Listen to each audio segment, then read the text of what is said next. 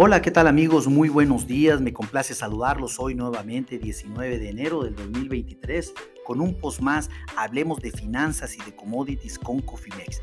En esta ocasión vamos a platicar de las principales noticias nacionales e internacionales que están, eh, eh, que están activas para la sesión financiera del día de hoy y que sin lugar a dudas estarán tomando relevancia en el transcurso. Bueno, déjenme comentarles de manera general que los mercados de capitales, sobre todo en Estados Unidos, continúan con un pesimismo negativo que este prácticamente ha sido sembrado desde lunes, en donde pues prácticamente la nube negra de los reportes financieros y económicos, no solamente de Estados Unidos, sino de los principales corporativos eh, nacionales, pues han, llevado a una fuerte liquidación en las posiciones de renta variable. Creemos que el nerviosismo continuará en los inversionistas y operadores sin lugar a dudas, lo cual nos hace pensar que el corto plazo pudiéramos tener mayores liquidaciones estén muy atentos. Las tasas de interés registran alzas, como ya lo platicamos, los bonos a la alza, el dólar se mantiene estable, eh, levemente débil, frente al dólar, eh, frente al euro y el yen y pues obviamente se, eh, también frente al, eh, no, no así contra el peso, perdón, pero pues al final del día el, el, dólar pues no todo, no todo es dulzura y está esperando también ver qué sucede en este día primero de febrero con política monetaria por parte de la Fed en los Estados Unidos. Vamos a ver también, pues la, fortaleza del peso se ha desvanecido, como también ya lo hemos platicado. Eh, hoy, pues prácticamente 72 horas tuvimos una eh, devaluación de 50 puntos de 50 centavos frente al dólar. Eh, llegamos a tocar el 18.50, 18.55 y pues ahorita prácticamente la barrera de los 19 pesos en menos de 72 horas.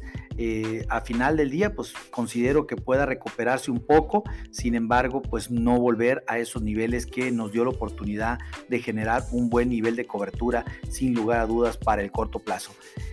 Bueno, déjenme comentarles por otro lado que de acuerdo a la información de Estados Unidos, las nuevas solicitudes de seguros por desempleo bajaron a 190 mil plazas esta semana, por debajo de lo esperado de las 214 mil plazas que estaba esperando el mercado y obviamente muy por debajo del promedio de las últimas eh, cuatro semanas que se encuentra en 206 mil plazas o solicitudes.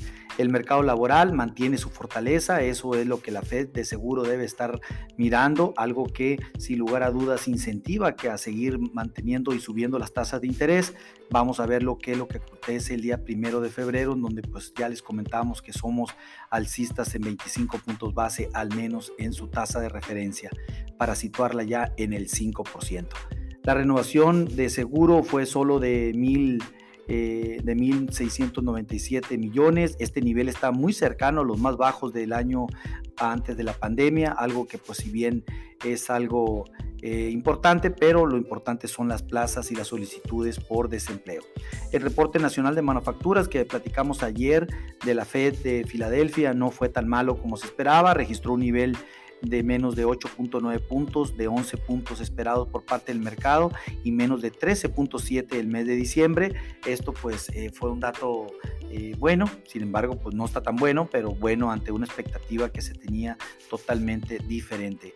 Miembros de la Fed y presidentes de la Fed regionales como Nueva York, Chicago, etcétera, empiezan a dar opiniones divergentes sobre la, lo que podrá acontecer en tema de los movimientos de la tasa de interés, como ya lo comentamos, hoy tendremos comentarios a punto de mediodía de algunos, algunos representantes de la Fed, va a ser importante, sin embargo, pues consideramos fuertemente que continuará el alza de tasas. Hoy tenemos con otro gran eh, paquete de reportes de empresas, del, sobre todo el tema del cuarto trimestre, eh, lo más destacado pues es Porter Gamble y eh, resultados que salieron en línea con las expectativas, pero baja el 1% en cuestión al reporte del año anterior, obvio pues, pues, después de tantas cosas que hemos tenido en el, en el mercado ¿quién no puede estar esperando eh, datos excepcionales? Pues casi es imposible, ¿no? Eh, los mercados de capitales abren a la baja, como también lo comentamos, aunque no con tan pronunciadas como la sesión anterior, pero Standard Poor's a la baja en 0.5%, el Nasdaq eh, baja 0.4%. ¿Qué está sucediendo en Europa? Hoy tuvimos compadecencia del de la presidenta del Banco Central Europeo, Christine Lagarde, en la que comenta que la inflación sigue muy alta, obviamente, ahí sí prácticamente están en el 10%, y que debe de continuar con una política restrictiva hasta que la economía esté en ruta de alcanzar el objetivo del 2%. Es casi eh, decir, oye, vamos a seguir levantando la tasa de interés fuertemente porque definitivamente ahorita pues estamos muy lejos de ese nivel. Igual para Estados Unidos, por supuesto.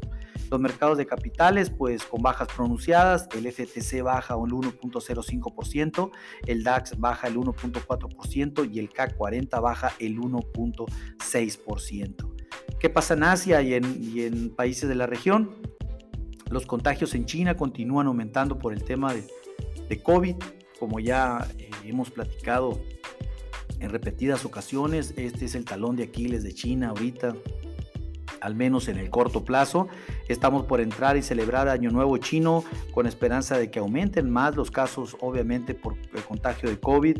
Eh, esperemos y no, pero definitivamente eh, es, una, eh, es una variable que hay que seguir, a pesar de que el gobierno chino ha mantenido una política no tan restrictiva para el interior, acceso y, salida de China, pues un aumento de los casos pudiera cambiar esto de escenario en el corto plazo. Estén muy atentos. Los mercados de capitales de la región pues vieron se vieron contagiados por el tema del pesimismo de Occidente y las caídas que eh, han registrado caídas. El Nikkei en Japón bajó el 1.4%, Shanghai eh, bajó el 9.5% y el Hansen el 1% y el Sensex el solamente el 0.3%. ¿Qué sucedió en México? Bueno, el Pleno de la Comisión Permanente del Congreso ratifica a Mejía Castelazo como su gobernador del Banco de México por seis años más, una persona que ha sido pues, prácticamente mediática, una persona que que su currículum no le da eh, o no le alcanza para estar en ese, en ese cargo tan importante en tema de política monetaria en nuestro país. Sin embargo, la votación de la comisión fue 24 a favor, solo una en contra y 10 abstenciones.